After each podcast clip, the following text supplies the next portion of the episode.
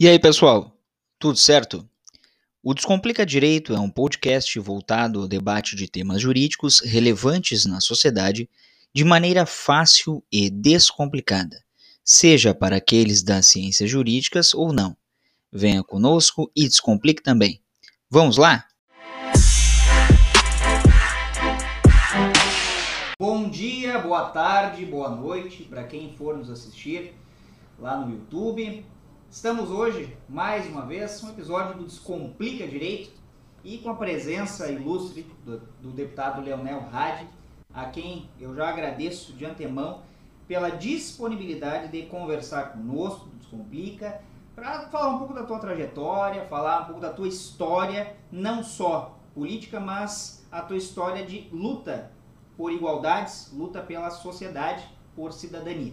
Então, deputado Hadi, é um prazer tê-lo conosco e bem-vindo ao Descomplica. Muito obrigado, é uma honra estar com vocês. É, esse canal tão importante, o nome já diz muito. Nós sabemos que, que o direito ele é uma ciência muito hermética, né? muito tem todo um regramento que boa parte da população não tem acesso e sofre com isso e não consegue ter o seu direito respeitado. Isso, inclusive, eu estava agora há pouco numa reunião no Palácio ali da Justiça sobre a instalação de uma nova comarca numa cidade determinada, em Tenente Portela. Mas ali eu argumentei que era muito importante, né, que a gente tivesse uma ampliação do acesso da população ao sistema jurídico, porque isso também lida muito com a pauta de direitos humanos. Então é muito importante que vocês tenham esse canal, que esse canal tenha repercussão e que traga temas tão relevantes para a nossa sociedade. Então, parabéns e é uma honra estar com vocês aqui. Muito obrigado. Mas me diga uma coisa, quem é o Leonel? Essa é uma pergunta complexa, né? É, eu posso dizer que eu venho de uma família é, que sempre teve compromisso com a democracia.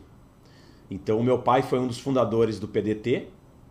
Não por acaso meu nome é Leonel, em homenagem ao Leonel Brizola. Meu pai era da, do grupo dos 11, lutou pela, pela, a, na, na, legalidade ali em 61, né, aqui, que é um caso emblemático no, no Rio Grande do Sul, com o Leonel Brizola. E a minha mãe foi uma das fundadoras do Partido dos Trabalhadores. E, e eu nasci logo, logo depois da fundação do Partido dos Trabalhadores. Então, no momento em que o Partido dos Trabalhadores vinha se desenvolvendo, eu, eu ia em reuniões de sindicato com a minha mãe, porque meus pais já estavam separados se separaram logo ali na construção do PDT com a construção do PT, então já começa. eu sempre brinco com isso, né? E, mas enfim, eu, eu nasci nessa construção é, do Partido dos Trabalhadores, minha mãe sindicalista, ligado ao Sindicato dos Bancários, e meu pai diretor de teatro, então ligado à cultura, e também das associações de, de produtores culturais. Então eu nasci nesse meio de arte, de cultura, com questão política de, de redemocratização do, do, país e construção de partidos políticos. E a partir disso, claro, a, minha vivência toda foi dentro da política, de uma certa forma, não na política partidária institucionalizada, mas nessa lógica de debater política, de, de conhecer um pouco de política. E eu, inclusive, fui duas, eu fui duas vezes presidente do Grêmio Estudantil do meu colégio, né? Mas depois eu fui fazer faculdade de História, é, me formei em História como professor. É, trabalhei mais de 10 anos como ator, trabalhei como iluminador, como técnico na área da cultura, do teatro principalmente. Trabalhei alguma coisa de cinema, publicidade, propaganda, né, fazendo comerciais, enfim. E depois comecei a cursar Direito, né, minha segunda faculdade, foi a Faculdade de Direito. E ali surgiu a, possibilidade de fazer um concurso para a Polícia Civil. Fiz o concurso para a Polícia Civil já como eu já tinha o primeiro curso de História, né, já estava fazendo o segundo curso, e aí iniciei a carreira na Polícia Civil, depois fiz mestrado em Direito, fiz especialização em História, especialização em Direito, fiz duas especializações em Direito, e hoje eu estou cursando a Faculdade de Ciências Econômicas. Né? Então, sempre procurando me aperfeiçoar, né? e, e, basicamente é isso, eu sou uma pessoa que tem uma, assim, sou meio multifacetado, né, sou... É, acabei iniciando uma minha carreira profissional na cultura, né? depois evoluí para uma formação né, em licenciatura, então como professor, depois na área do direito, né, eu tenho minha, eu, eu sou aprovado na OAB, só não posso ter carteira porque sou policial, então é, né, incompatível. É, mas assim, digamos, se, eu, se um dia acontecer, né, ou espero que seja só depois de me aposentar, Mas se eu abandonasse a carreira policial, já poderia tirar né, automaticamente a, a minha OAB. Isso me honra muito, né, ter essa possibilidade. Uh, então, basicamente, assim, é um pouquinho do que eu sou, né, dentro dessa, dessa lógica assim multifacetada. E o que te levou para a história? O que te levou a estudar história, aperfeiçoar? Exatamente, eu, eu estava fazendo, né, terminando meu ensino médio, e como eu tinha muita, lidava muito com essa pauta, né, de grêmio estudantil, de direitos estudantis, e enfim, sempre fui uma pessoa militante na pauta uh, da esquerda, mas nunca tinha, nunca tive pretensão, por incrível que pareça, de, de ter um cargo eletivo. Não, não era minha pretensão. Eu era um militante mesmo que fazia por, né, por acreditar mesmo na pauta, por por estar tá, é, vinculado a, a, essa luta assim histórica, né? Minha mãe mesmo que foi uma das fundadoras do partido e líder sindical nunca quis ter cargo eletivo, nem participar de mandato. Assim. Ela era, pegava uma bandeira e ia panfletear e tal.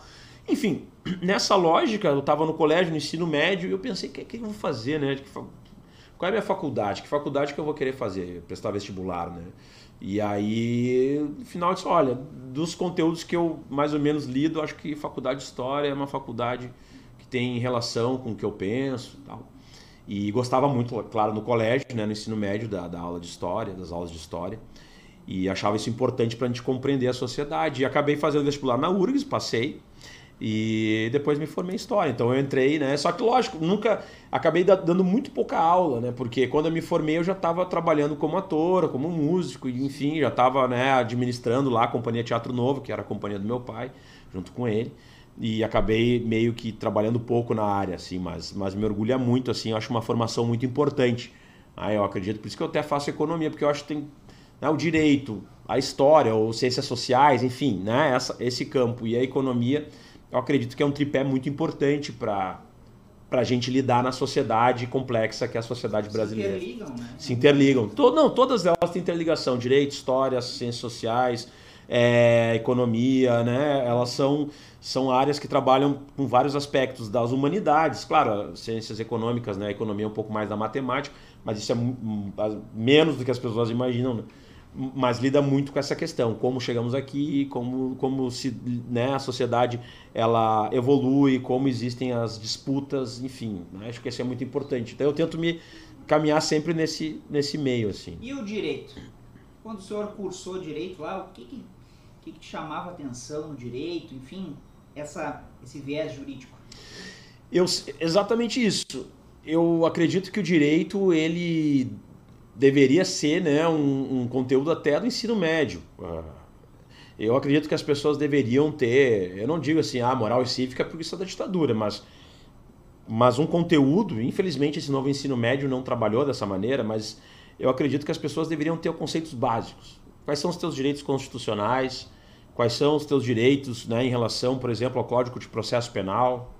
Do que, que trata? Quais são os principais delitos que existem na sociedade, é, como o direito administrativo pode te auxiliar na busca de algum direito junto a, ao Estado, ou se tu for concursado, que, enfim, entende? Direito civil, ah, vara de família, o que, que faz uma vara de família? Tu entende conceitos básicos, assim, porque isso seria muito útil à sociedade.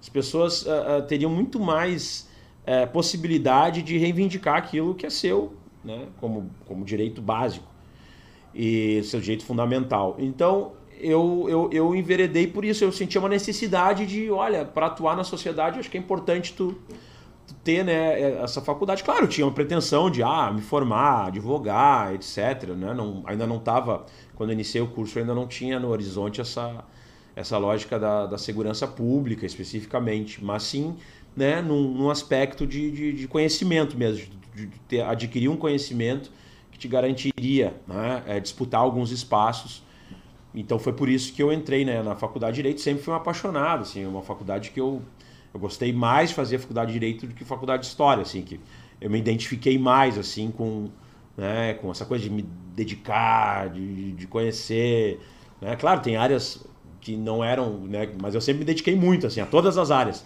Mas, tipo assim, direito trabalhista e direito previdenciário são, e direito empresarial, essas três áreas, para mim, são são áreas bem, bem complexas, assim, que não eram minhas áreas.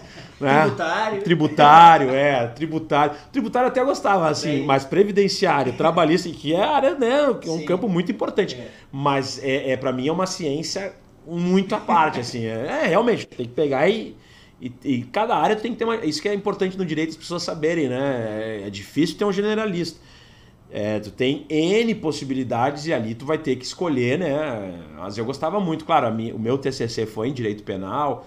Qual foi o tema? O tema do meu TCC foi lei de drogas, né? Não era tão direito tinha criminologia, tinha, né, avançava por direitos humanos, pegava alguns, alguns campos do direito, né? Eu acho que mais criminologia e direitos humanos do que talvez o direito penal especificamente, mas analisava, né, uh, o impacto da lei de drogas uh, uh, no país em termos de encarceramento. E depois no meu mestrado eu a minha dissertação foi sobre relação também mais uma vez da lei de drogas com seletividade penal né, o direito da antidiscriminação, que daí eu utilizei né, um conteúdo do desembargador Roger Halp Hills, que era até meu orientador, é, e aí eu trabalhava com essa questão, né, a quantidade de homicídios, encarceramento e a relação com a lei de drogas, né, e, e foi bem interessante, assim, se tinha né, um aspecto racial, se tinha aspecto econômico, quais eram, quais eram os recortes, né, porque eu sempre digo abertamente, eu sou um, um, defensor da regulamentação e legalização da produção e comércio da maconha,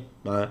e sou também adepto do debate sobre política de redução de danos, enfim, de, das outras drogas. E eu acredito que isso enfraqueça, inclusive, o narcotráfico. Enfim, é, uma, é um debate que eu sempre trouxe, assim, né, na, na minha trajetória. Eu sei que é espinhoso, muitas pessoas não gostam de debater sobre isso. Mas eu, como policial, eu acho que eu tenho um pouquinho de lugar de fala, né? Trabalhava no homicídios antes de assumir como vereador. E, e eu acredito que isso traria uma política positiva para o nosso país. Bom, o Leonel, ator, agente cultural, produtor, historiador, bacharel em direito, como é que todos esses leonéis se tornaram policial? É, é. Eu, as pessoas, pô, mas tu veio da cultura, tu veio de uma família de esquerda, contra a ditadura, é, Leonel e tal. E aí eu digo o seguinte, não, eu eu sou faixa preta, né, de uma arte marcial chamada Aikido, que é uma arte marcial japonesa. E o Aikido ele é muito utilizado para nas polícias assim, né? As principais polícias do mundo utilizam o Aikido como é, método de defesa pessoal e de imobilização tática, algemação, né, condução de presos e tal. E então, no período ali, um pouco antes dos concursos abrirem, né, naquele período eu o meu sensei, né, meu, meu professor, ele começou a dar cursos para brigada militar, para guarda municipal, para seguranças do Transurb, enfim, né, para agentes de segurança, nesse viés. E ele precisava de uma pessoa graduada que pudesse participar junto, né, auxiliar as aulas dele. E aí eu iniciei esse contato com as forças de segurança. E, e, foi uma área que eu gostei demais, assim, né? Essa parte da algemação, da defesa pessoal, de como conduzir sem lesionar, essas, esses aspectos, assim. Uso progressivo da força. E aí isso, quando juntou isso ao fator de eu estar cursando Direito, de abrir um concurso, e na época eu estava estagiando na Secretaria da Segurança Pública do Rio Grande do Sul, e trabalhava basicamente com análises de dados estatísticos de suicídio e homicídios. Uh, quando abriu o concurso, eu disse, pô, é uma área que eu acho legal, eu né, uh, uh, tenho essa vivência aqui, estou cursando direito, acho que é interessante. Então aí eu, eu entrei e, e, as pessoas têm que compreender, né? O meu concurso foi em 2010. Foi quando eu fiz o concurso para a Polícia Civil. Nesse período 2010, se a gente for lembrar, a, as polícias elas estavam num patamar em que as pessoas começaram a ver a polícia como uma polícia mais é, científica, uma polícia mais garantidora de direitos humanos, uma polícia mais né? moderna. É, tá, eu estava bem na transição do governo Ieda para o governo Tarso, mas do governo federal, do governo Lula, tinha tido uma grande mudança no perfil da Polícia Federal, da Polícia Rodoviária Federal, é, o nível universitário. Tinha um, um, um apelo do tipo, temos uma nova polícia, né? Agentes mais preparados, universitários, de diversos cursos, né? tinha esse apelo. Então, para mim era meio racional, né? Ainda nível salarial não era muito bom, porque o nível salarial melhorou muito com o governo Tarso, mas existia uma perspectiva. Então, foi por isso que eu acabei entrando né, eh, na Polícia Civil. E é uma carreira que eu sou apaixonado, sim. Eu, eu digo, se não fosse uma série de situações que aconteceram comigo na ativa, uh, eu estaria na Polícia Civil tranquilamente até hoje. Assim. Mas tem questões né, estruturais que, que realmente nos empurram para. E aí acabei chegando aqui, né? Graças a, a, a assédios morais e uma série de situações. Mas que se, sim, por desejo, o que, que tu gostaria, né? Cara, para mim eu estava muito feliz assim trabalhando na divisão de homicídios, na parte operacional, investigativa também, em cartório. Sempre lotado em Porto Alegre? Sempre lotado em Porto Alegre. Eu trabalhei, claro, Operação Verão, fui pra, fui pra, fui pra, pra, pra praia e tal. Qual praia? Eu fui pra Cidreira. Opa! Foi Cidreira, trabalhei em Cidreira. É, é, ficava em Imbé e trabalhava em Cidreira. E, mas assim, sempre trabalhei em Porto Alegre e trabalhei e gostava muito da, da, da, da divisão de homicídios e o trabalho da divisão de homicídios. Né? Que a gente fazia um ciclo completo ali. O que é o ciclo completo? ia desde local de crime até o cumprimento de mandado de busca e apreensão e remessa do inquérito policial. E, e, eu acho um trabalho fantástico, assim, gosto muito. Mas enfim, e aí estou aqui hoje. E o, e o Leonel, então, teve um mandato de vereador. Né? Isso. Né? Como é que, é, óbvio, né, colocou toda a tua vivência teórica, acadêmica e a parte política, além daquela tua construção anterior, política partidária. Como é que chegou nisso? Como, assim, eu, fui, eu me filiei ao PT em 99. Então, sou filiado ao PT desde 1999. Só que, como eu falei, eu nunca fui um, um, um membro de qualquer grupo político, porque o PT, para as pessoas entenderem, o Partido dos Trabalhadores, ele, ele se divide em tendências, né? grupos internos. Então, é como se tivesse. O Partido dos Trabalhadores é como se tivessem vários partidos dentro do Partido dos Trabalhadores. Que, enfim, disputam espaços, que têm visões um pouco diferenciadas sobre a política. E eu nunca tive vivência nem em tendências, grupos políticos do PT, e nem na parte burocrática do partido. Eu não participava de, de setoriais, por exemplo, setorial da segurança, setorial da educação, né, que o PT tem, nunca participei de nenhum. E, e nem de diretório, nem nada. O que, que acontecia? Eu chegava à eleição, eu pegava o material no, no, no comitê, ia distribuir, ia em comício, pegava a bandeira, fazia todas essas coisas, mas não era um cara conhecido do partido. E eu, a partir de 2015, comecei a sofrer uma série de perseguições a partir do governo Sartori. Porque em 2014 eu fiz a campanha aberta para o Tarso Ginhão, que era o governador que buscava a reeleição Sim. e fez uma grande política de fato para a segurança pública do Estado. Isso aí ninguém discute. Tá? E eu fiz uma campanha aberta para ele, fiz um vídeo, na verdade foi um vídeo, claro, eu fazia a campanha fora do meu horário de trabalho, Sim. mas um vídeo foi o vídeo que talvez tenha me trazido aqui hoje. Foi um vídeo que era, acho que uma semana, duas semanas antes do segundo turno das eleições, que eu fiz um vídeo dizendo que o Tarso tinha sido um bom governador para a segurança pública e se a gente for rememorar, em 2014 nós estávamos no início da Lava Jato, no início dessa demonização do PT. Não no início da demonização do PT, mas o PT estava sendo visto como um partido que apoiava criminoso, defendia vagabundo. Sim. E ali um policial dizendo, né, naquele contexto, que o Tarso era um bom governador, que o PT era um bom partido para a segurança pública, incomodou muitos apoiadores do Sartori, da, da, coordenação de campanha e delegados que estavam fazendo a campanha do Sartori naquele momento. Esses delegados fizeram uma reunião de emergência, é, porque esse vídeo viralizou, deu uma, mais de 200 mil visualizações em 48 horas e estava naquela função de segundo turno. E, e aí eles nessa reunião disseram: ah, o Leonel tem que. Não, eles não sabiam quem eu era. Porque eu era um policial que trabalhava em plantão, eu estava lotado numa delegacia mais de bairro, né? eu, ainda não tinha ido para a delegacia de homicídios, ainda não tinha me formado operador tático. Né? Que, claro, depois eu. Mas eu ainda era um cara que trabalhava no plantão, eu, né? eu tinha pouco contato com outros policiais. E eles não sabiam quem eu era, ah, quem é esse cara, quem é esse cara, onde é que ele trabalha, onde é que ele não trabalha e tal. E aí, nessa reunião, estava o delegado, que era o delegado da minha delegacia. E ligado ao PSDB. E aí o delegado disse para disse o pessoal: Ah, esse aqui é o Leonel, trabalha comigo lá na delegacia e tal. E aí os delegados falaram: ah, tem que punir esse cara, porque ele fez um vídeo, esse vídeo pode repercutir na campanha do Sartori, ele usa o nome da polícia, dizendo que é policial. Eu não usava nada da polícia, mas assim, eu dizia que eu era policial. Sim. Fora do meu horário de trabalho, não tinha nenhuma. Não tinha nenhum. E ele falou: olha, não tem nada ilícito aqui. Ele está no direito dele de dizer que é policial e e apoiar quem ele quiser. E é um bom policial, ele sempre foi um cumpridor de horário, cumpridor de, né, de decisões da delegacia, sempre teve uma cordialidade com os colegas. Eu vou punir ele, é um bom policial, não tem porquê. E aí ele sai dessa reunião e me chama na delegacia e diz: Olha, eu vou te avisar um negócio. eles queriam que eu te punisse, eu não, não vou te punir porque a gente diverge na política, a gente já conversou sobre política aqui, mas sempre foi um cara respeitoso, nunca trouxe isso aí para pauta para dentro da delegacia, nunca usou a delegacia para nada e tal. Mas assim, eu vou te pedir uma coisa, tu fica alerta, porque eles vão te, eles vão te perseguir, cara. Nitidamente eles vão. Então eu só vou te dizer uma coisa como amigo, assim, tu fica esperto. Ah, outubro, o Tarso perdeu, o Sartori ganhou. O Sartori começa em janeiro a a cortar ponto, cortar hora extra, é, fechar escola, fechar posto da brigada militar, ele corta é, diária, enfim, ele começa a atacar o Estado. Tinha o serviço do SAMU aeromóvel, né, que, que era com helicóptero, inclusive no litoral, nesse período, teve uma criança, acho que em Tramandaí, ou Capão da Canoa, Argentina, que cai de um prédio, bate a cabeça não consegue ser deslocada para Porto Alegre porque não tem mais o, o, serviço aeromóvel.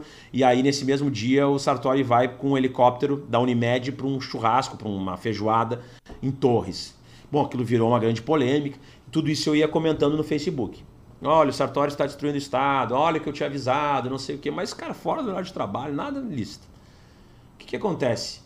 Alguns meses depois, lá por março, abril, chega na minha mesa sindicância número 1 de 2015. Primeira sindicância, primeiro procedimento administrativo movido contra o servidor público da Polícia Civil do governo Sartori foi contra mim. Aí, bom, aquele 1 de 2015, por óbvio, eu fiz a relação com o meu delegado. Eu disse, ah, tá bom, né? De fato. E aí, claro, tudo que eu criticava ele estava lá. Aí eu ia para a oitiva do procedimento e tinha lá um delegado uh, quarta classe, que é algo meio insano, porque um agente, né, o, é, o quarta classe, um, de, um, delegado quarta classe, que é o final de carreira dos delegados, só faz procedimentos de quarta classe, ou de comissário, de final de carreira de agente ou de delegado, não início de carreira, que era o meu caso.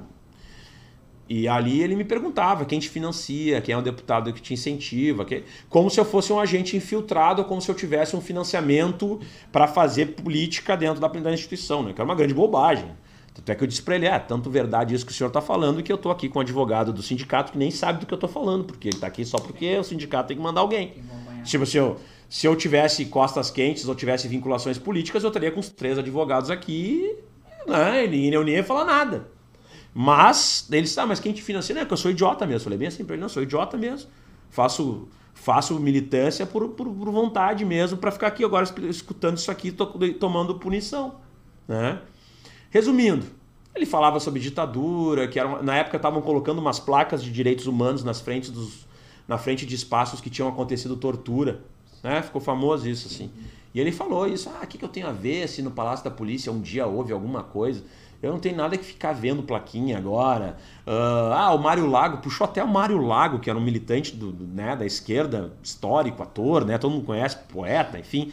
É, o Mário Lago dizia para as pessoas mentirem que tinham sido torturadas para depois ganhar dinheiro na Comissão da Verdade. Eu assim, o que, que o cara tá falando? Falando de comunismo e e eu pensava assim, e eu me lembro que, que teve várias oitivas, porque eles conseguiram me colocar outro processo administrativo na sequência. O, o, o é, foi o número 4. Eu fui no 1, e aí quando eu recebi a intimação, eu fiz um vídeo dizendo assim: ah, que absurdo, a minha liberdade de expressão. Me botaram outro que eu falei de liberdade de expressão. E aí, quando eu estava saindo da primeira oitiva do 1, o delegado levantou e disse: Quando é que a gente se vê de novo no próximo procedimento? E eu, próximo procedimento.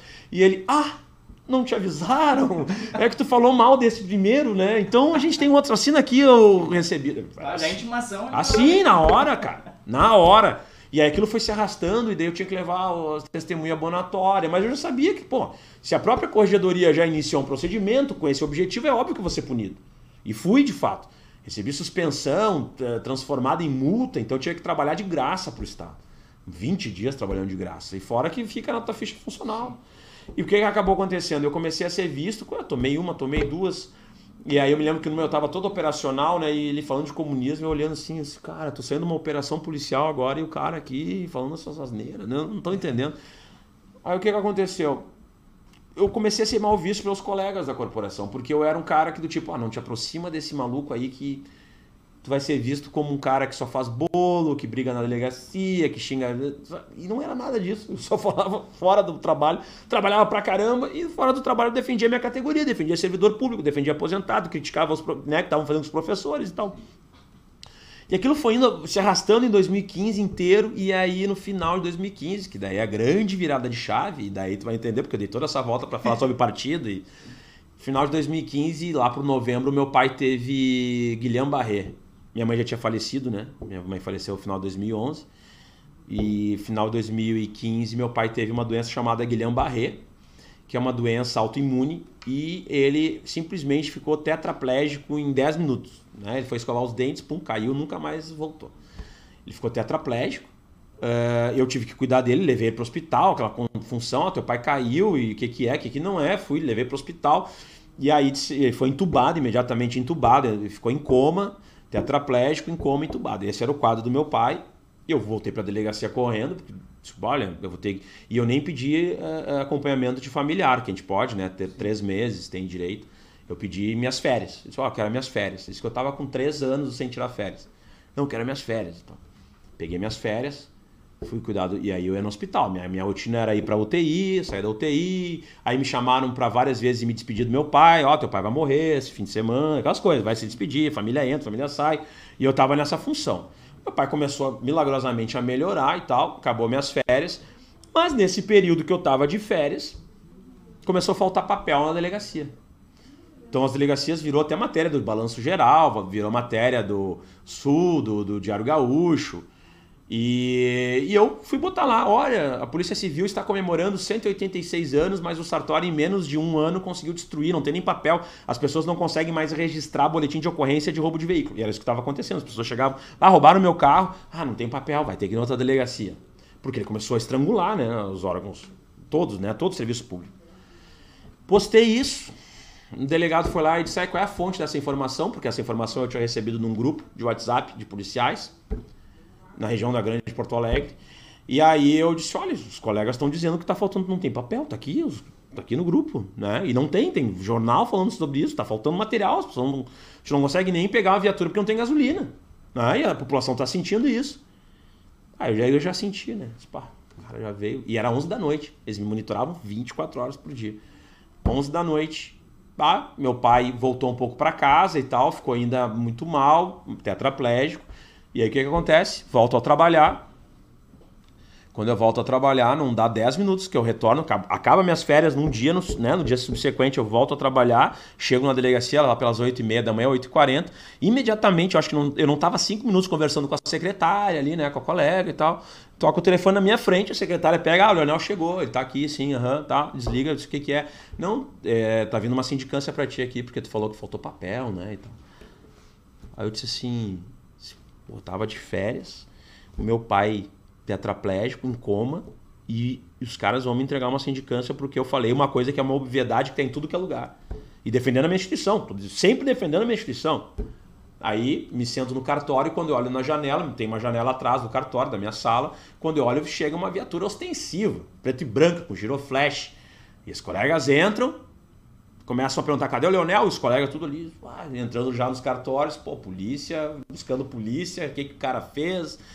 E aí foi aquela humilhação, né? Porque ninguém quer saber, né? Pô, corregedoria, não sei o que, chega a polícia ostensiva ali e tal, procurando um policial, ah, o cara é culto, sei lá o que, já fica aquele clima.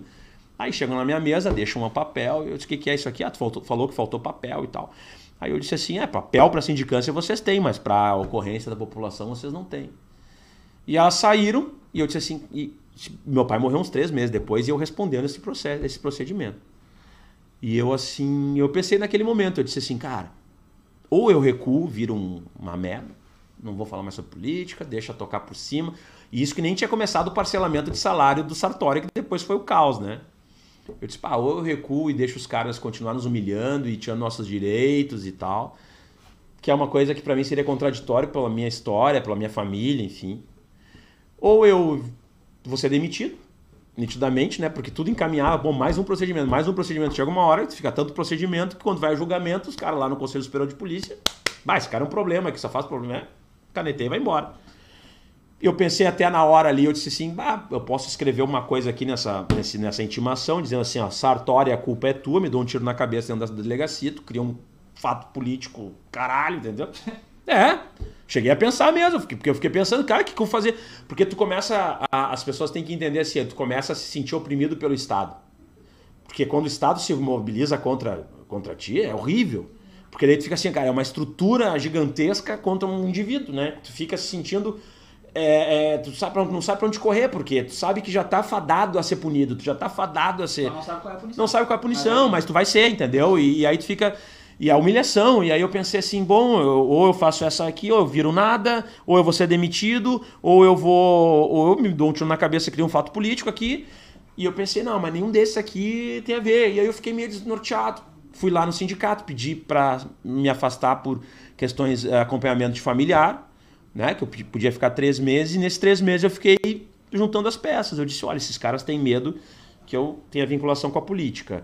Eles estão fazendo isso porque querem que eu me silencie. Eles não, não, não gostam porque eu estou denunciando que eu, eu fui juntando várias peças. E aí eu pensei assim, pô, quer saber? Eu vou me candidatar. Era 2016, Tava naquele processo contra Dilma Rousseff, aquela porcaria lá daquele congresso, que era uma palhaçada, que os caras desqualificados falando aquelas porcaria, né? E nitidamente era um golpe em curso. E aí eu vendo aquelas situação toda, aquelas, aqueles vídeos, aquelas falas, aquilo começou também já me deixar, sabe? Aí eu pensei assim, eu vou ser candidato. Eu fui numa reunião, chamei uma reunião com, eu tinha contatos ali com, com o pessoal da Maria do Rosário, né, a assessoria da Maria do Rosário. Uh, porque, enfim, uh, eu tinha procurado ela por causa dessas perseguições, né, vinculadas aos direitos humanos. E aí eu fiz uma reunião com eles. Um era presidente do PT municipal e o outro era ligado ao gabinete. Aí eu falei, olha só, vocês não me conhecem? Eu sou filiado ao PT desde 99, estou é, sendo perseguido, vocês sabem disso, né? vocês acompanharam a situação, mas é o seguinte, eu vou ser candidato esse ano. Já era lá por maio, junho. Eu disse assim, não vou conseguir voto porque todo mundo está fechado, né? Já estava nas portas da, da, da eleição iniciar, estava todo mundo já em pré-campanha. Mas assim, eu vou fazer uma campanha porque eu quero, eu quero ficar aqueles 45 dias, na verdade fica três meses, né? Três meses licenciado, que daí eu não vou ser policial, estar de licença eu posso mais criticar rodo Sartório, porque não vai ter como depois eles me punirem, porque eu não estou como policial, eu estou licenciado, estou de licença, entendeu? Então eu quero assim, eu quero ficar três meses batendo o Sartori em todo esse grupo que apoia o Sartori, mas batendo mesmo e tal. Ah, beleza. E outra coisa, se um dia eu me eleger algum cargo e nós formos governo, eu jamais vou aceitar que você, que, né, que o partido, enfim, que o nosso partido ataque servidor público, aposentado, trabalhador e trabalhadora. Não vou votar com o partido, porque eu sei de onde eu venho, sei para onde eu vou voltar. Eu sou servidor público de carreira. Se eu perco uma eleição, volto a trabalhar na linha de frente no dia seguinte e eu não vou depois ser taxado pelos meus colegas de traidor, de, entendeu? Então eu, vou, eu quero me aposentar, então também não posso prejudicar os aposentados, porque tudo isso vai me prejudicar automaticamente. Só falei isso antes. É, beleza, eles acharam. Tá. Fiz uma campanha sozinho praticamente, fui pro pau mesmo. Não me elegi por 100 votos a vereador em 2016, em Porto Alegre. E, e aí, quando eu voltei pra polícia, o que aconteceu? Eu pensei, ah, agora acabou, voltar a trabalhar, já tava no homicídios, né? Volto a trabalhar, tranquilo. Não, não, não. Vai para a divisão de trânsito lá para fazer a ocorrência à mão e tal. Me tiraram da função. E assim foi. E aí que eu entrei, né? A, a minha entrada na política foi por esse viés. Claro, daí em 2018 eu fui candidato a deputado estadual no auge do bolsonarismo dentro da polícia. Então era horrível, assim. Os colegas me chamando de Zé Ruela para baixo, porque daí eu já, já tinha encampado essa lógica do policial antifascista, já tinha toda essa. Aí daí tu imagina, um policial antifascista com 90% da corporação com o Bolsonaro e, e aí eu fiz uma campanha, mas foi muito difícil. Quando eu voltei, colega dizendo que ia me matar, que tinha que tomar tiro na cara, e eu era operacional, trabalhava na homicídio, então, tipo, dois, duas, três vezes por semana tu tinha operação policial. E os colegas ali, né, tu já sabia quem tinha falado, e todo mundo junto, 500 policiais numa operação, aquelas coisas. E quando eu vou, daí também sofri mais uma, mais uma punição, né? Um processo administrativo foi aberto ali por uma situação que eu tinha feito na campanha, mas depois foi tudo arquivado. Mas foi o tempo inteiro esse tensionamento, até me eleger então vereador em 2020. Uh, na eleição aqui municipal de Porto Alegre, fui o vereador mais votado do Partido dos Trabalhadores em Porto Alegre naquela ocasião, que também é um parâmetro engraçado, né? Porque um policial se eleger pela esquerda também é algo meio inédito, né? Assim, não é muito comum acontecer. É raro, mas acontece quase nunca. E, então é isso, assim. Dei toda essa volta, falei pra caramba, mas é. Senão não consigo explicar por que, que entrei na política e o partido, a relação partidária. E como eu falo, nunca foi fácil, assim, né? Nunca. Eu sempre fui petista, mas, mas reconheço, assim, que no campo da esquerda, ser policial, tem que estar o tempo inteiro. Ainda mais sendo policial, branco, heterossexual, homem, né? Eu tenho todos, todos os quesitos para não contra. ser contra. É, é bem difícil, porque tem que estar o tempo inteiro provando que tu tem compromisso, que tu tem engajamento, que tu está realmente fazendo a luta, porque qualquer situação já ah, não, mas isso aí não, não, merece falar, esse cara não tem que ter espaço. É o tempo inteiro assim. Isso no campo da esquerda como, como um todo, né? Eu até compreendo isso, mas, mas não é fácil, não é fácil. E na Câmara de Porto Alegre? Que, que o senhor encontrou? Como é que foi o tratamento nesse, nessa época, né? Foi bem difícil. A Câmara de Porto Alegre, ela tinha enveredado por uma lógica de controle total da extrema-direita. Então a gente tinha um grupo ali na casa dos sete vereadores e vereadoras muito agressivos articulados e que emparedavam e ainda emparedam né, o governo Sebastião Melo.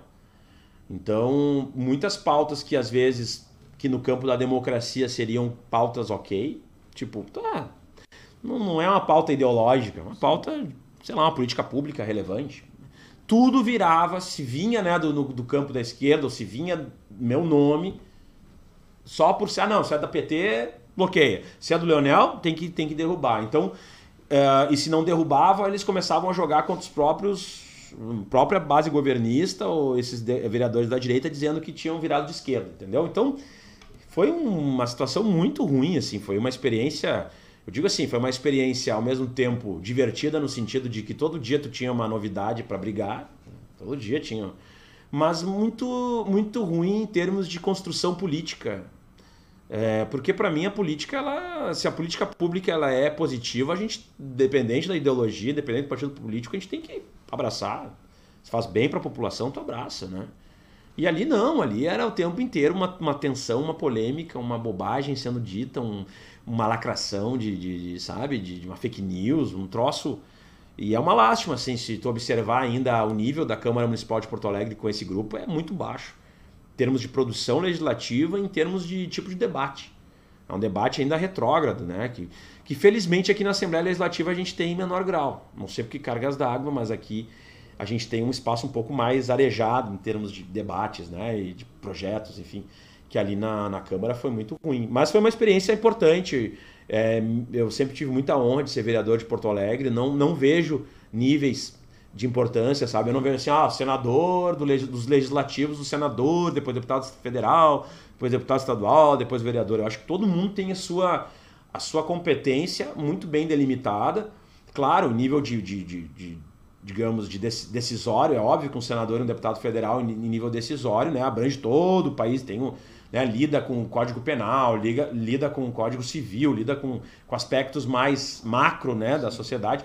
Mas o vereador, no meu entendimento, também ele tem muita, muito poder no sentido de resolver as questões da, da população. Ele é o principal contato, né, o elo que a população tem com a política. Tá? Então eu acho que todo mundo tem a sua, sua parcela de participação. Mas infelizmente a Câmara Municipal de Porto Alegre, eu espero que na eleição do ano que vem ela se qualifique, né, que varra essa extrema-direita. Eu não digo que ela tem que acabar com a, com a existência da direita.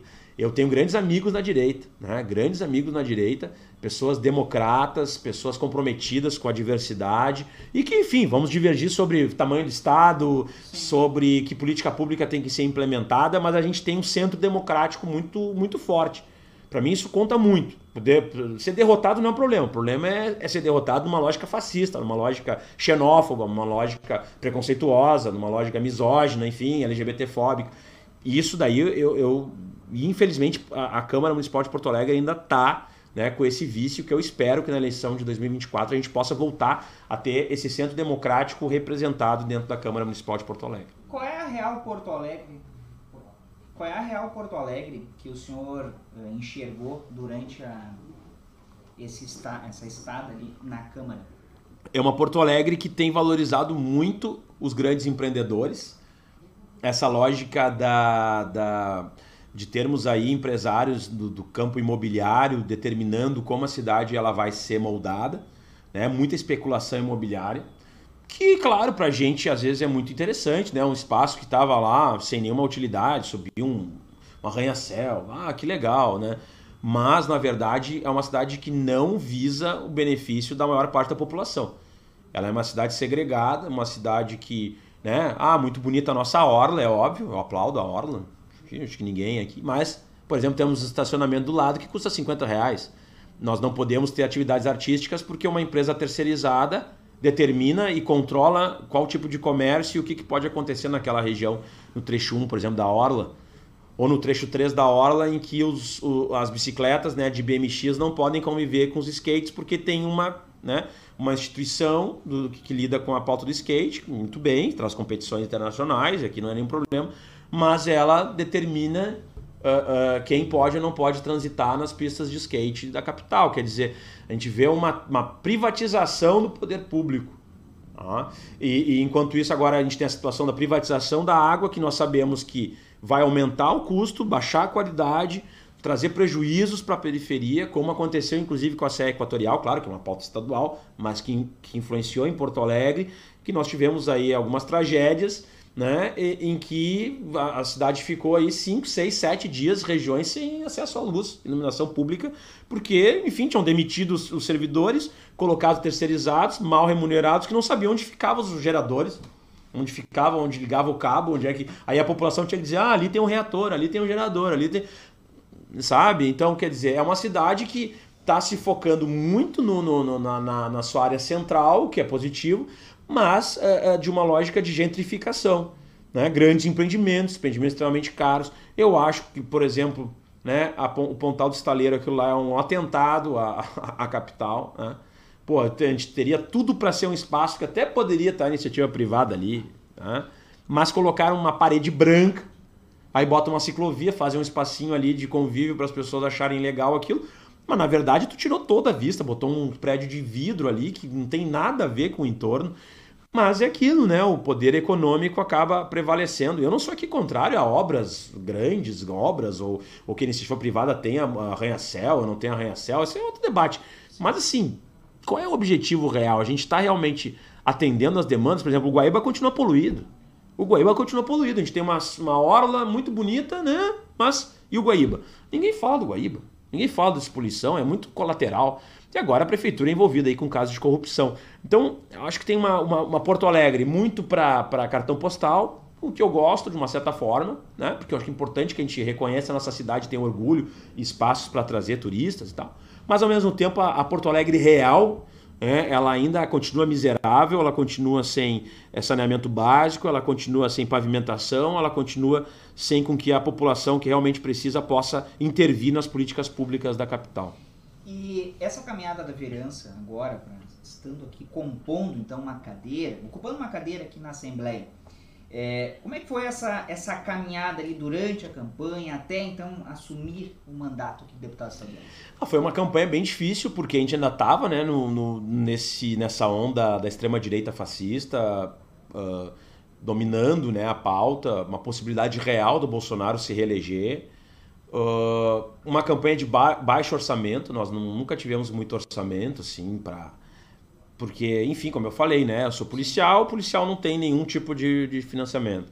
Por ser homem hétero, nenhum tipo de financiamento. Por ser branco, né? E, e eu acho que tá certo, eu acho que o, o, o, essa divisão tem que ser isso mesmo. As mulheres têm que receber mais recursos, os negros têm que receber mais recursos, a população LGBT tem que receber mais recursos, porque, enfim, as pessoas têm que estar representadas, estarem representadas nos espaços políticos. Né? A representatividade é muito importante. Mas, no caso, me defendendo, né, em defesa própria, posso dizer que foi difícil.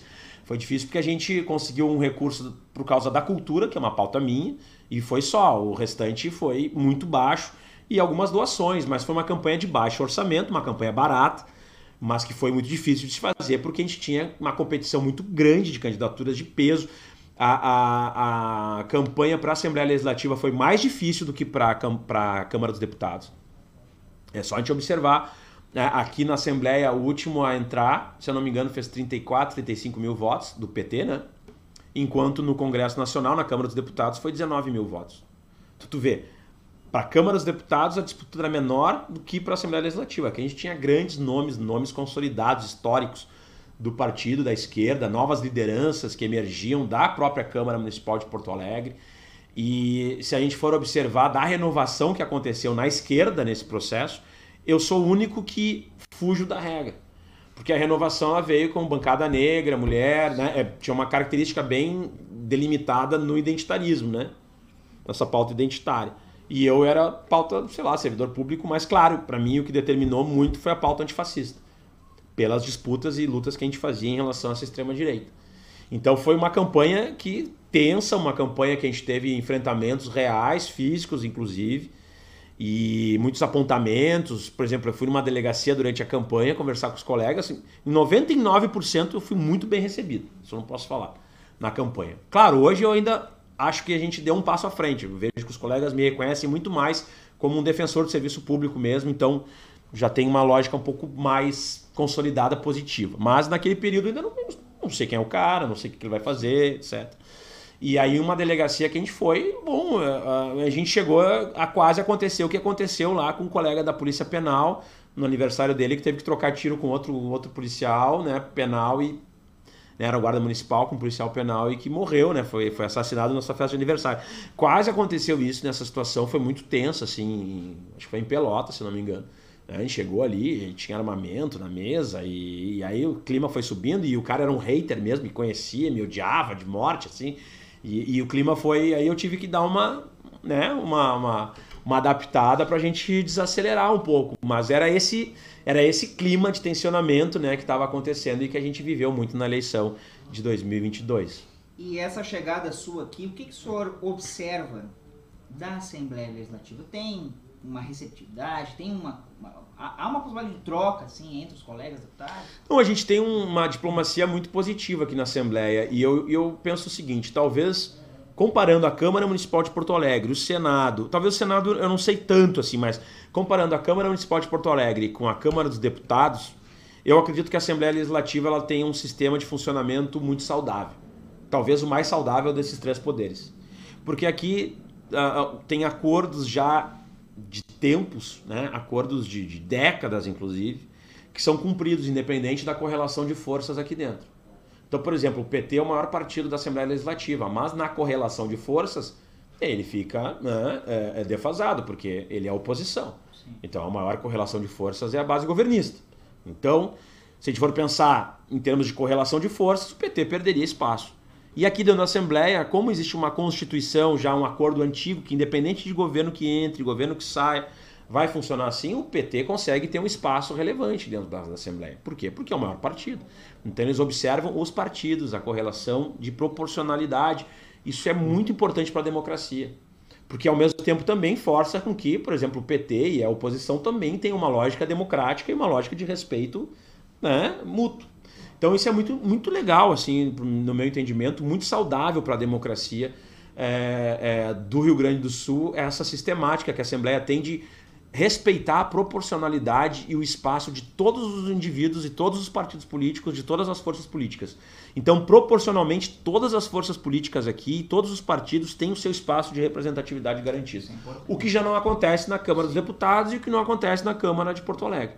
Então, nesse sentido, a Assembleia Legislativa é um espaço que nós devemos consolidar como uma lógica de espaço realmente democrático. Ao mesmo tempo, é, um spa, é, uma, é, uma, é uma instituição que também não poupa os seus membros. Ela tem uma lógica de proteção democrática, mas nós vemos que todo mandato tem algum deputado ou deputada caçado. Porque né, é, é, transgrediu algum aspecto, o que é muito positivo também demonstra que é uma instituição que, ao mesmo tempo que defende né, a institucionalidade, ela também não tem nenhum pudor de extirpar algum membro que faça parte desse espaço. Claro, nós já tivemos embates aqui duros, é, em que eu fiz uma fala especificamente né, sobre. Tinha um indivíduo que estava sendo acusado de racismo, veio fazer uma fala numa comissão, e eu comecei a fazer a, a inquirição ali e trouxe falas que ele teria feito né, em programas de rádio, em que ele chamava o Eduardo Leite de calcinha apertada do Rio Grande do Sul, fazia falas homofóbicas, é, dizia que, o, que a Bahia era a senzala do Brasil, enfim. Né? E eu disse: olha, o senhor aqui tem várias falas criminosas. Então, eu vou seguir a máxima, né, uh, uh, uh, essa máxima que vem da Segunda Guerra Mundial. Né? Se nós temos 10 pessoas sentadas numa mesa, um nazista se senta e as 10 pessoas não se levantam, nós não temos mais um nazista, nós temos 11 nazistas. Então eu tenho que me levantar, eu não posso te dar espaço de fala aqui. Me levantei. Claro, infelizmente foi mal interpretado esse gesto, né? Depois eu me desculpei, porque meu objetivo não era falar que quem estava na mesa era nazista. Eu disse, eu não sento, eu individualmente. Mas aí houve um procedimento todo né, de comissão de ética aqui, dizendo que eu teria atacado né, a honra dos deputados que estavam ali, da, teriam trazido esse, esse indivíduo aqui. E aí, claro, eu compreendi que a gente tem que ter um cuidado um pouco maior institucional, né? E pedi desculpas e me expliquei, enfim, foi tudo foi resolvido. Mas nitidamente aqui, o que eu acho positivo até por um certo lado, que nós não tenhamos esse embate tão direto, né, ad, ad hominem, assim, né, diretamente ao indivíduo, mas sim as ideias, debater as ideias, debater e, e isso é saudável na Assembleia Legislativa, mas nitidamente aqui também é um espaço que tem um regulamento muito duro e que se a gente também não, não tivesse cuidado aqui, uh, tem um peso institucional forte e que tem repercussões. Né? Bom, pedir para o pessoal se inscrever no canal, tá? se inscrevam, que está aparecendo na tela. Então, se tu não é inscrito ainda, te inscreve, aproveita para assistir aqui essa baita conversa com o deputado Leonel Rádio. Baita porque é longa, né? É. Não é porque é Mas me diga uma coisa, é, então, para tem um corte aqui, uh, o que faz um deputado estadual? Bom, o deputado estadual, ele, a, a, a, partindo do pressuposto né, que ele é um parlamentar, os parlamentares no geral, tanto vereador como deputado eh, federal, e inclusive senador, tem essa função de é, fiscalizar né, o executivo, é, de também ser um elo né, da sociedade em relação às demandas, também encaminhando ao executivo. Ele é um proponente de projetos legislativos, né, que depois é, vão se transformar ou em projetos de lei, depois se transformam em lei, ou PECs, né, que depois se transformam em alterações constitucionais, porque o Rio Grande do Sul tem né, a Constituição Estadual, então ele, ele atua, claro, basicamente o que as pessoas conhecem do deputado é, é, essa, é esse viés, né, é esse viés dele de ser um, um, entre aspas, fazedor de leis, né, é, mas ele tem uma função muito mais ampla, né, de fiscalização, de, de, de ser um, né, um atendente, entre aspas, de demandas da população e levar isso ao executivo. Ele também né, pode uh, requisitar audiências públicas sobre um assunto polêmico é, que esteja acontecendo na sociedade. Então, frequentemente a gente vê essas audiências públicas, né? Isso é uma proposição de um deputado. Ele também é, propõe frentes parlamentares onde um determinado aspecto vai ser debatido naquela frente parlamentar, que ele é o presidente, né? Não é tão institucional como, como uma comissão, por exemplo, né? como a gente tem as comissões permanentes, por exemplo, a CCJ, né? a Comissão de Constituição e Justiça, a Comissão de Segurança Pública e Serviços Públicos, a, a Comissão de Cultura e Educação, a Comissão de Finanças, que daí ali passam todos os projetos de lei, todas as demandas, é, digamos, burocráticas, têm que passar por essas comissões. Mas as frentes parlamentares elas têm um viés mais individual do parlamentar, mas de ele trazer assuntos importantes que para eles são importantes. Então, por exemplo, no meu caso, eu tenho a frente parlamentar antifascista uh, pelos direitos humanos e em defesa da democracia, né, que a gente vai trazer esses debates de audiências públicas para cá, é, que depois podem virar proposições legislativas. Uh, tem outra frente parlamentar que eu, que eu tenho, que é a frente parlamentar em defesa da cannabis terapêutica, onde a gente vai fazer os debates sobre a cannabis terapêutica. Entende? Então, quer dizer, o parlamentar ele, ele tá, desculpa, ele tá nessa atuação, né, uh, em conjunto com a população, nessa parte mais burocrática, mais uh, legislativa real, né, mais dura, mas também fiscaliza, ele pode né, participar de, de, de, de ações do Ministério Público, pode participar, né, ele mesmo pode fazer a fiscalização né, de própria mão, ir até o espaço lá e, e, e analisar a situação. Então é, é, bem amplo e claro, como eu falo, né, um deputado estadual ele é um deputado de todo o estado. Né? Eu, eu nasci em Porto Alegre, é, fui vereador de Porto Alegre, mas como deputado estadual eu não me centro. Para mim, Porto Alegre, claro, todas as regiões são muito relevantes. Porto Alegre é uma região relevante, mas eu acredito que a gente tenha que estar circulando o estado inteiro, né? Atendendo as demandas, observando onde estão as defasagens do governo estadual, cobrando do governo do estado, né, do executivo para que cumpra suas promessas, analisando como qual é a situação das escolas, como estamos em relação às delegacias de polícia, aos batalhões das polícias, quantidade de servidores, né, é, tensionando junto às entidades de classe, né, os sindicatos com o governo do estado para reposição inflacionária, reposição da inflação. Agora a gente tem todo um debate sobre IP saúde. Então, uh, a gente está o tempo inteiro, né, ou em reunião, ou em audiência pública, ou indo visitar algum espaço, ou em alguma reunião, ou recebendo alguma visita no gabinete. Né? Então, é, é, é, um aspecto bem amplo né, que a gente pode fazer. E, claro, tem a questão de CPI também, daí é um poder de polícia maior. E vai longe, né? Tem várias Mas funções. Foi bom, foi um recorte interessante. Mas vou lhe perguntar, então, especificamente da região do Litoral Norte, da onde a gente vem uhum. aqui para conversar com o senhor. É, o senhor uh, tem alguma pauta que possa ser uh, defendida, implementada para o litoral norte, considerando 23 municípios, né, que é uma das regiões, infelizmente, mais pobres Exatamente, do estado, é isso embora tenha um é. potencial turístico muito grande, muito forte, desenvolvimento, né, desenvolvimento regional. Mas o que, que o senhor pode falar de, de ideias assim, né, para o litoral norte que possam ser defendidas aqui pelo seu mandato na Assembleia? Não, é muito importante essa pergunta porque de fato uh, nós temos uma região que ela trabalha com a sazonalidade, né? Que, que é o período de verão e depois fica uma, uma região completamente esquecida. E, eu, eu, e, e algumas regiões ainda têm situações mais dramáticas que envolvem as prefeituras e o descaso com as prefeituras e, e, e casos assim dramáticos de corrupção que, que acontecem paulatinamente no litoral gaúcho. Mas eu acredito que nós uh, deveríamos ter uma lógica de, de um foco na, na região litorânea uh, que fosse duradouro, consolidado, né? que não fosse. Que, claro, a sazonalidade ela vai acontecer sempre, é como se fosse um local turístico. Né? Então isso é positivo, tem que continuar acontecendo.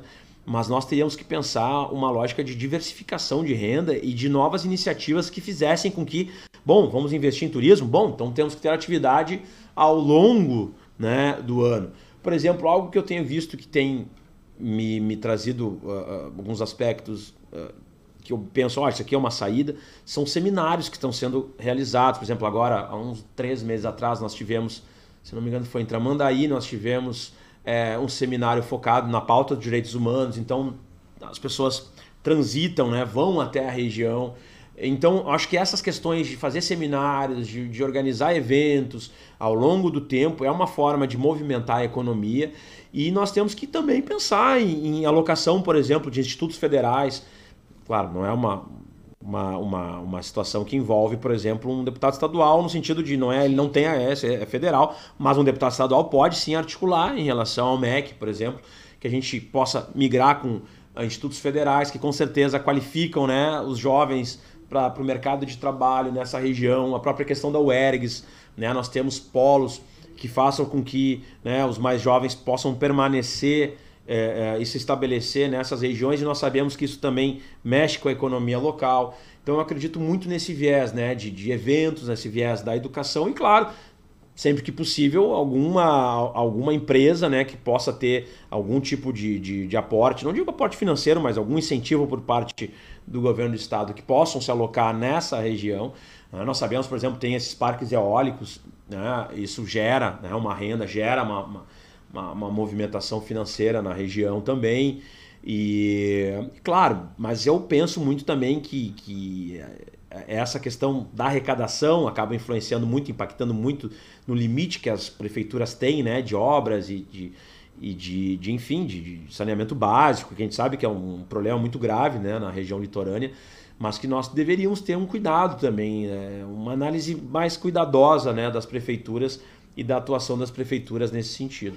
Uh, dentro das pautas que o senhor uh, né, defende, muito importante é os direitos humanos, né, que uhum. o senhor sempre coloca que, que o senhor verifica hoje, né, nesses cinco meses de mandato, é, que é mais gritante, assim, mais alarmante que o senhor tem enfrentado, ou que, olha, está aí, está acontecendo, e nós temos que enfrentar isso no Rio Grande do Sul? Eu acredito que a situação envolvendo o aumento dos feminicídios, felizmente houve uma redução agora, né, mas é, no final do ano passado a gente é, tinha um índice alarmante né, de, de aumento dos feminicídios no Rio Grande do Sul, todo o Brasil, mas o Rio Grande do Sul ele, ele vivia um, um aspecto de um, de um, crescimento. Felizmente agora houve um arrefecimento. Uh, claro, as questões uh, de racismo estrutural, né, de abusos das forças de segurança, mas um, um ponto que nesse momento a gente está se debruçando diz respeito à quantidade de suicídios né, dentro das forças de segurança, né, suicídios de policiais. E que isso atenta diretamente né, aos direitos humanos de diversas formas. Né e que eu não vejo uma política efetiva por parte do, do poder público para mitigar essa situação, para reduzir é, esse drama que envolve daí dezenas de famílias, né? Então, uh, eu acredito que essa seja uma pauta muito importante na, na, na, questão dos direitos humanos. Claro, a gente está avaliando toda essa situação envolvendo né, o hiperencarceramento e, e também abusos né, que porventura aconteçam. Mas, uh, assim, o que tem saltado mais aos olhos nesse início, assim, o que tem acontecido, porque são coisas, digamos assim, o que, que aconteceu, né? No, tu assumiu e, e, qual foi a primeira pauta que, que ficou muito evidente nesse sentido?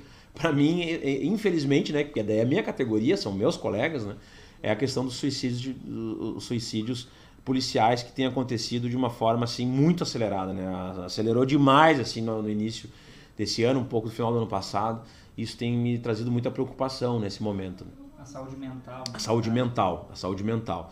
E claro, essa questão envolvendo as escolas, que é claro, é a pauta de educação, mas lida com a pauta também dos direitos fundamentais, né, da, da, que é a educação e que em tese é uma das pautas prioritárias do governo do estado, né, o estado das escolas, né, e, e o fator de nós termos servidoras que trabalham com a educação que recebem menos do que um salário mínimo, quer dizer, não tem o seu direito básico, né, seu direito humano básico, né, de dignidade sendo respeitado. É, e, e, elas vêm frequentemente aqui, então isso é alarmante, né? Nós pensarmos que existem pessoas concursadas que trabalham no, no serviço público na área da educação e que recebem metade de um salário mínimo. Né? Fora que são as terceirizadas, né? Das faxineiras, né? Das pessoas que trabalham com a faxina, com, com limpeza, que ficam três, quatro meses sem receber. Então são aspectos que têm chegado muito aqui na, na Assembleia. Com relação à violência nas escolas, o senhor é, está por dentro né, desse tema também. O que está sendo feito efetivamente aqui, né, dessas discussões, enfim, dessa pauta que é muito, muito importante? É uma pauta que o mandato, a gente chama de mandato antifascista, nosso mandato, a gente tem feito desde vereador. Na verdade, é uma militância que eu tenho desde 2015 mais direta de denunciar pessoas que cometem crimes de racismo, xenofobia, neonazismo, enfim. E aqui na Assembleia nós continuamos com esse projeto que a gente chama de Operação Bastardos Inglórios e como vereador eu já tinha conseguido é, prisões de neonazistas que trabalhavam com essa lógica de atentados em escolas e com pedofilia paralelamente. Porque a gente tem que entender um pouco esse aspecto. É, desses grupos, a gente tem alguns grupos de neonazistas, né? Aqueles grupos mais clássicos, que são os skinheads, né? Aquilo lá. Tem os aceleracionistas, que eles chamam agora, que buscam cooptar jovens na internet para cometerem atentados. Né? É, e para cometerem esses atentados que nós temos visto. É, e nós identificamos alguns desses membros e conseguimos a prisão. Não, não eu, mas enfim, fizemos a denúncia, fizemos a denúncia à Polícia Civil, a Delegacia de Polícia de Combate à Intolerância, e eles efetuaram essas prisões e fizeram mais prisões agora. No dia de ontem nós tivemos mais prisões, inclusive através de denúncias que nós tínhamos feito. Nós sabemos que eh, houve uma operação da Polícia Federal alguns meses atrás que desmantelou mais de 300 núcleos, né? 300 indivíduos foram presos que organizavam, porque eles articulam muito através do Discord e Telegram, né, que são os principais canais onde eles fazem a cooptação né, desses jovens, e via de regra são jovens em céu, né, que são aqueles celibatários involuntários. Né?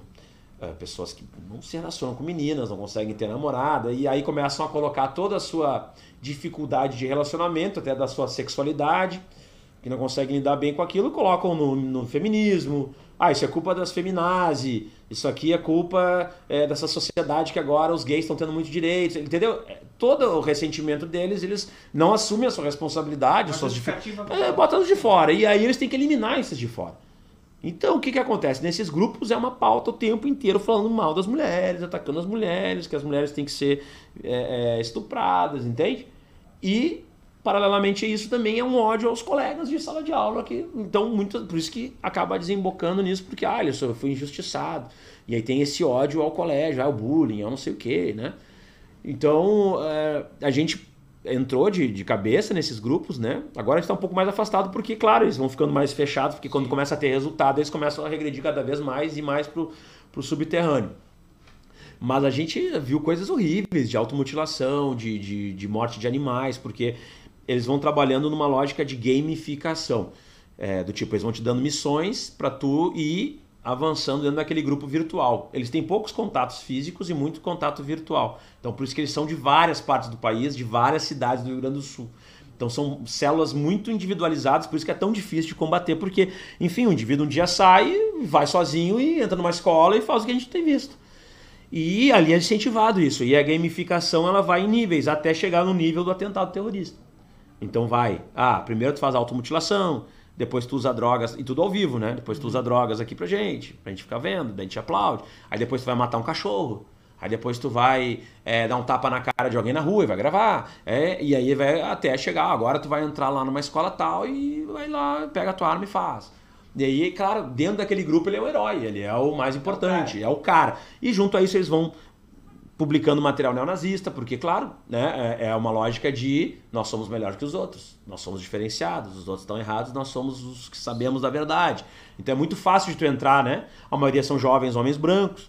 E uma coisa muito dramática que eles fazem ali com as meninas é eles conseguem de alguma forma vídeos íntimos, fotos íntimas dessas meninas. É, às vezes conseguem inclusive colocar algum programa espião no computador e tal. Enfim, pegam elas em situações né, é, vulneráveis. E aí eles começam a dizer para ela, ó, se tu não, não fizer aqui pro grupo, botam elas para dentro desse grupo e começam a tratar elas como escravas. Ah, se tu não fizer agora um vídeo assim, assim, assim, fazendo isso, isso, isso, colocando isso, isso, isso, a gente vai pegar todas as tuas imagens e vai dizer para teus pais, vai botar na, na, rede social, vai, vai levar para tua escola. Então a gente tem vários casos de meninas que são violentadas virtualmente e se transformam de, né, em pessoas dependentes daquele próprio grupo. Ou elas no primeiro momento entraram ali como simpatizantes e acabaram como e, e isso é dramático. Então, porque eu falo, esse, esse grupo eles trabalham com pedofilia, né? Com essa lógica da mulher pura, da menina. Então, quer dizer, trabalham com a lógica da pedofilia, trabalham com a lógica do neonazismo, trabalham com a lógica de atentados em escolas, né, da misoginia, da LGBTfobia. Tudo um grande pacote. Então é muito perverso, muito violento e muito perturbador até, né, a gente observar. Então a gente tem feito esse monitoramento, tiveram ações relevantes da Polícia Federal, da Polícia Civil do Rio Grande do Sul, inclusive em Maquiné foi preso um indivíduo que organizava um atentado, já estava com armamento, já tinha mapa, já tinha tudo pronto. E aí eu recebi a informação e foi até o meu grupo, porque eu me formei pela CORE, né, eu sou operador tático, que a gente, a gente se chama de escorpiões, né. Então eu me formei operador tático pela CORE aqui do Rio Grande do Sul, que é um curso tem que fazer a parte, né. E, que é igual aquele Tropa de Elite lá do filme. E, e aí é, a Core fez essa prisão e depois de um tempo recebi informação, não pela Core, mas por órgãos de investigação que começaram a fazer quebras de sigilo telemático e tal, que ele me monitorava. Então eu já era um alvo desse indivíduo que, que tinha né, material neonazista e armas, enfim. E inclusive, uh, quando aconteceu o atentado em Blumenau, uh, eu recebi e-mail, né, me ameaçando de morte, dizendo que, ah, que legal que aconteceu lá e o Leonel também. Então, quer dizer, uh, uh, pelas denúncias, tu acaba sendo um alvo né, desses grupos da extrema-direita, fascistas, enfim, que lidam com essas pautas, porque tu consegue, pô, tu consegue prisões, tu consegue denunciar, tu consegue expor, tu consegue desmantelar alguma situação. Claro, em conjunto com a polícia, Sim. em conjunto com os órgãos responsáveis, mas enfim, tu tem uma atuação mais. Uma voz, né? É uma voz, né? Exatamente. Então eles eles, eles sentem isso. A gente já conseguiu cancelamento de festival neonazista, a gente já conseguiu prisões. Festival, já, festival neonazista, já conseguimos cancelamento. Porque daí, claro, explodiu e aí eles tiveram que responder, enfim.